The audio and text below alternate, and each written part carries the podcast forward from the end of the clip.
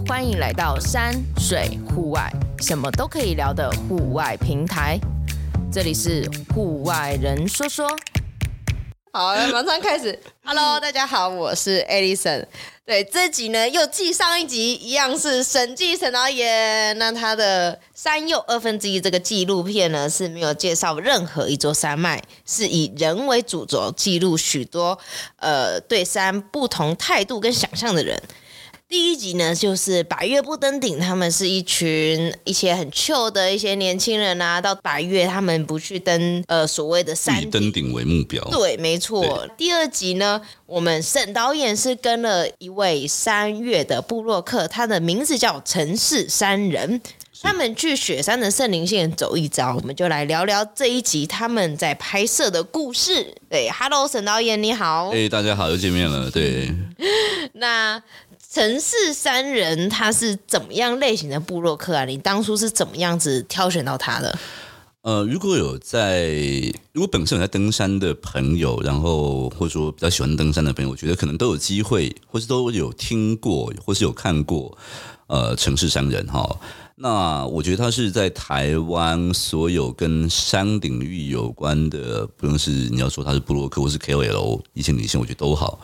呃，他是唯一一个特别专注在说关于整个登山的，不论是呃政策面，或者是说在论述、在教育这个登山的安全性这件事情里面，我我觉得他是专门专注这一块的唯一一个台湾的布洛克。然后他本身又是一个很爱登山的人，但因为他非常，他其实真的很喜欢登山，可是。在我们在拍摄这一集的时候呢，他老婆怀孕了。啊，所以呢，两年前，两年前对，嗯、所以呢，他当时就觉得他的好日子所剩无几，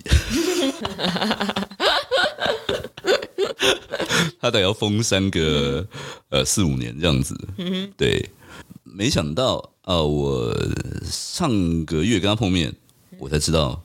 老婆已经怀第二胎了，我想说，哇塞，你的你准备毕其功于一役，所有痛苦就是痛苦这个五六年这样子，对对对对，对，以后就要毛起来爬了，是不是？这样子？所以城市三人他就是一个针对山林的一些山林政策。政策或者是一些疑问。或是议题，嗯嗯，对，那他是呃，因为他英文很好，嗯哼，所以他的文章非常的有料。他会去找很多很多国内外的文献的文献，或是规章，嗯，对，所以我觉得他提供了一个很知识性的领域，让我们去思考。呃，我们他自己他最近在强调一件事情，就是说山林公民。当我们台湾，或是当我们有这么多人哦，比如说像那卫生署的统计是说，台湾有超过五百万的登山人口，嗯哼，对，非常非常多，将近四分之一。当有这么多人开始接触山的时候，其实我们要怎么跟山共存？那是一个关系。我们要怎么样跟他保持一个好的正向的关系？嗯，对，那其实是他呃很花时间在工作之外在做的事情。嗯，我在决定要拍这个纪录片之前，其实我就一直在 follow 他的文章。那也因为要拍这部纪录片，所以我才主动的。跟他打招呼，然后开始跟他认识，问他愿不愿意成为我纪录片的其中一个主角。我自己本身有 follow 他，我觉得他的文章或者是他的想法都比较中立。对对，呃，他会站在人民的角度，然后也会站在政府的角度说规章，他也会去参考像你说的国内外的一些呃一些文献啊，或是一些规章而去做比较。就像你说的，蛮有料的一个部落客。对，然后也算是台湾显见的一个知识型的，嗯，一个登山客。嗯、是，坦白讲，知识型登山客。因为我自己个人，我不知道，我我自己纯粹自己的想法啊，就是我自己觉得台湾目前的登山客都比较偏向一种是很厉害的冒险型，嗯嗯嗯嗯，另外一种就是 YouTuber。就是比较记录，对对，记录型，对，然后再来就是像一般的爱好者这样而已，对，就是很少真的会有人这么执着在一个领域。我觉得他算是一个，也是怪咖，他就是怪咖，你讲的没错。因为他怎么可以执着这么久？是怪咖。因为这这就是对于对对于我我们来讲啊，就是假如说你们里面提到的那个户外教育的落差，就是呃看到什么小白花粪便啊，猫洞啊，我其实那时候就想说，这个东西我大概在我开始爬山的时候，大概五六年前，大概就一直狂讲，到现在还在讲，哇塞，讲不腻耶！它真的是一个很苦口婆心的一个。登山部落客，我想说，这个不是已经过时了吗？怎么还在讲这个东西？可是确实，没有改变呢、啊。对，没有改变，而且只是更糟啊。对对，对，对，对，对，因为更多人上去啊。嗯，没错，所以是没有改变，只是会觉得他是真的是一个怪咖。而且他的怪咖一开始，我觉得说，我一开始觉得他很有料嘛，因为他就是他会去看很多国内跟文献嘛，这些这些这些这些这些这些论文啊、法规啊什么这些很硬核的东西这样子。但我第一次觉得他是怪他，是我记得他去呃，就是比如说国外的一个户外，然后可能是类似。呃，类似我们去雪山，不知道那个雪山的入山入山口，入山入入入山，反正一个一个一，反正一个房间嘛，什么之类的，对对对，或者一个空间，对。然后他会去特别去看那个墙上挂哪些证明，就是，嗯，哦，这边是有什么类似各式各样的认证、认证、认证、认证。他他觉得说，哦，他们国外做这件事情是有一套规章的，有个系统的。嗯通常都是有很明确的规范的条文的这样子，但我们很多时候台湾很多事情，比如说像他自己讲到的，关于啊、呃、什么是这个呃，中央的那个厕所，嗯、那个生态厕所，生态厕所，对，嗯、台湾到现在，不论是国家公园或林务局，都没有一个定义，什么叫做生态厕所？嗯，对，就像他说的，就是一个粪坑，就是个粪坑。嗯，但是认真讲啊。我觉得某一个程度上，反正我没有什么包袱。对，我觉得现在就是主事机关他们不想定义，因为一定义之后，哇，那他们就要做到哦，忙了，对，就有的忙了，就要去做哦。所以现在不定义，就是我就留一个模糊空间。嗯、哼哼，台湾的高山上的厕所就会是一个粪坑，而且是一个超级可怕的粪坑。真的像就像影片里面讲的一样啊，连我。连我觉得男生都觉得很难忍受，就像我们还拍到我们那个社助，嗯、对，他要进去的时候，他门一开，哇，那整个那个死气冲天，那个愤气冲天，那种发酵味道出来，然后他瞬间头就甩出来，然后哇，那捏鼻子，对，我觉得连我们男生都很难受受受得了。你叫一个一开始可能从来没有经历过登山的女生上去，她一定觉得天哪，这这什么时代？结果我还要在这样的地方如厕。而这件事情已经行之有年，然后短时间也看不到任何的改变。是，我们如果想要成为一个呃户外大国，我们有这样子的条件哦。对，没错，我们绝对台湾人是绝对有这样的条件的哦。对对，放眼全世界，我们绝对有这样的条件哦。但是我们的既然是这样子的一个水准，嗯哼，这个。蛮丢脸的，嗯哼哼，很不合格，嗯，那也是为什么城市山人其实，呃，你刚刚说 他就是可以这么坚持的一直讲一直讲这件事情，因为我觉得他就像他有一个使命吧，他希望呃台湾的山林或是台湾的登山者，很重要一点，我们都能够成为一个更有水准、更好的登山者，所以他才一直。苦口婆心、孜孜不倦、一对。一而再、再而三的不断的在试着去呃改变，嗯，或是让大家知道，其实我们可以怎么做。就连他也说，就是他的从以前的文章到现在，他几乎就是换汤不要 换汤不换药，只是转个模式跟大家说而已。对对对对对，因为我我觉得。就像一样，我们都喜欢山嘛。对。所以，当你真的看到说，哇，只要有山屋，嗯哼，或只要有营地，方圆三十公尺，真的就是草丛里面到处都是垃圾、大便、小白花什么什么之类的。对。所以那时我还记得很有趣，就是说，因为这一集我知道，呃，他谈的东西有点硬。嗯哼。对。不论是使用的一些地图啊，或是关于在山上的挖猫洞啊、卫生纸啊、大便啊什么这样，我知道有点硬。嗯，所以那时其实我内心就在想，就是我要怎么样这件事情不要枯燥，但它很强烈、很强烈。所以那时我有机会上山的时候，我心里，比如说以这个小白花乱丢卫生纸为例，我当时我就跟自己说，我要去记录。各式各样的大便，嗯哼，因为我想让观众看到山上就是有这么多没公德心的人，或是山上的厕所，它就是有多么的恶心。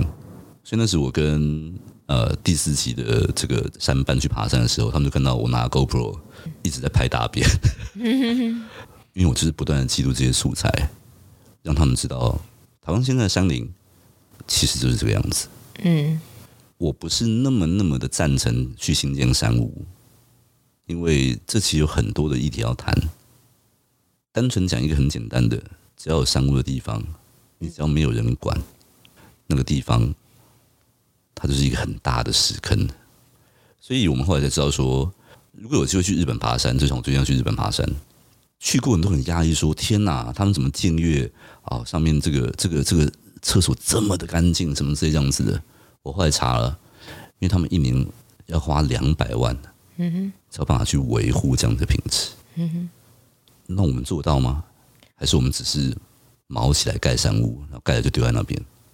卡到很多的关系，就政府它如何去拨预算去维护这个山林？不管怎么样。虽然我们自己要做到我们该有的可能无痕山林的责任，可是有时候像是盖山屋或是处理粪坑，这个也是政府的。它有一整个，它它有一整个配套啦。对对对对。对，但我们的问题就是说，我们这可能稍微比较有点，就是我们的我们的主事者。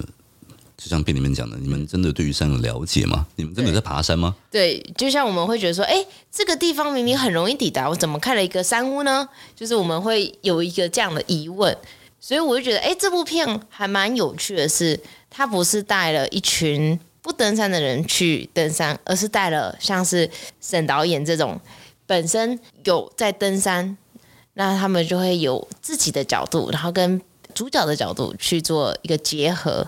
一个冲击所制作的片，因为像是我自己也觉得，很多国家其实在很注重呃一些户外活动，或是它是本身就是以户外活动作为它主要收入的一个国家来讲，嗯嗯嗯、他们就很重视。是对，因为像是我之前我有到一个在南美洲，嗯，你去登那个那个南美第一高峰吗？对对，阿孔加瓜，对，他们的粪便是怎么样载的？是用直升机耶，对。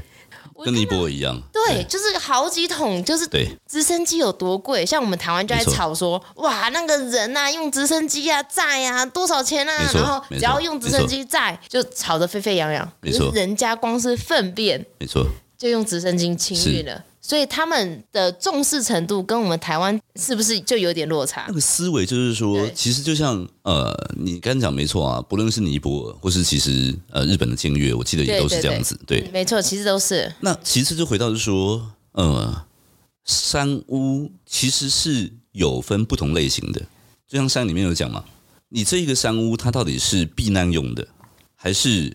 它是观光型的山屋。如果这个地方好，比如它可能就像合欢山，它是很容易，很多人都可以到达，对，开了车就可以到什么之类这样子的。那么它发展成一个观光型的，很合理。那它该提供的这些，不论是饮食啊、餐饮啊这些，当然就包含厕所这些东西，它本来就是要很舒适、很很便捷。对，今天我们盖了这么多的山屋，到底为什么要盖？是为了政绩吗？还是？你要说避难吗？如果这么容易到达，它到底有避难的功能是什么？避难的商屋的规范是什么？就是回到到底有没有规范？对，瑞士有些避难商屋是，它真的是你只能避难的时候可以去用，嗯，你非避难是不能进去用的，它是很明确告诉你，嗯。那我们如今盖这么多的商屋，第一个它其实不太符合时事潮流，因为。如果我们都在讲这个无痕山林，山屋就是一个超级巨大的人造，对人造物，没错，超级巨大，而且那个一百年都不会消失。然后你一直在还，然后一直在说五横三岭，嗯哼。但我觉得这些观念，我们需要让教育，就像陈三人说，他希望成为一个，他希望我们的山林公民的概念，关于教育能够慢慢的成长。嗯哼，这些就是真的需要不断的有人在。告诉你说，有各种新的这个符合这个时代的潮流跟知识，嗯，跟他现在做的事情是一样的。对，这样子，我觉得我们登山的人才会成长。就像影片中的，就是你们在拍那个苏密达断崖那个鲨鱼剑一样，就是他就有直接说，有一种安全叫做政府觉得你安全，是，所以政府设了一个鲨鱼舰，那那个鲨鱼舰主要。当初的我猜政府的想法是让登山客稍微比较安全，有一个固定式的地方可以下上或下，对上或下，对对，对。可是这个真的是符合环境吗？它是第一个疑问。第二个疑问是，它真的能够保证安全吗？它是不是有经过什么样子的建筑的认证啊，或是建筑法规一样，什么消防法规一样，有有有什么样子的专家去做检验或考核或确认吗？那第三个是，假如说我真的发生了问题了，那这个问题是属于政府的还是人民的？嗯、这是一个开放题。是。对台湾来讲，它就是一个开放。好，就是它是开放的。对，所以大家可以去思考，我觉得也是这一部好玩的地方。对，那我觉得这部另外一个，如果一个创作者而言，我觉得好玩的地方就是说，呃，我们其实我跟你在谈的东西都有点硬，嗯嗯，但是因为我是一个影像工作者，所以我在思考这件事情是第一个我感兴趣，可是要能够让看的人愿意看呐、啊，对。所以这时候，其实我们在做的就是如何让这些东西它变得是具有可看性，不论是视觉上或是表现手法上。那这是这一集里面，我觉得呃，身为一个影像创作者，身为一个爱山的人，我自己觉得呃很有趣的事情。如何让很生硬的议题，但是它能够有轻松或是可看性。那这个就是你们有机会去看，大家就会知道我在说什么。这一集我也很喜欢的是在于城市三人的一个理念，跟他其中的一个小感动的地方，我在这里就不爆雷了。嗯、对，大家去看了之后，一定也会跟我感同身受。一定要看到后半段会有一个，一定要看到后半段。对，我们一直强调看到后半段，一定要看到后半段。对对对对对，没错，这里就不爆嘞。好，那。导演又要再说一次 播放时间。从八月十六号开始，每个礼拜三啊、呃，固定会在这个静新闻啊、呃、有线电视八十六台跟 MOD 的五百零八台，以及在镜新闻的 YouTube 上面都可以看得到《山又二分之一》呃这四集的相约纪录片。三又二分之一的第二集就是以城市山为主，他目前还是一样持续的用网络的力量去传播许多的资讯啊议题，就是让。我们的社会大众对于山林更有一些反思或者是了解，所以大家如果有喜欢他的话，也可以去 Google 搜寻他，他在 Facebook 就叫城市山人，没错，对、嗯、对，对，他的粉丝专业。很值得追踪，对，很值得，因为我个人也很喜欢他，所以想说讲一下，帮他推广一下，对对对，真的很值得，对，城市山人，没错，好，那这一集就到这里了，感谢，谢谢有有有，好像可以，好像可以，我有有追回来，追回来，追回来，对。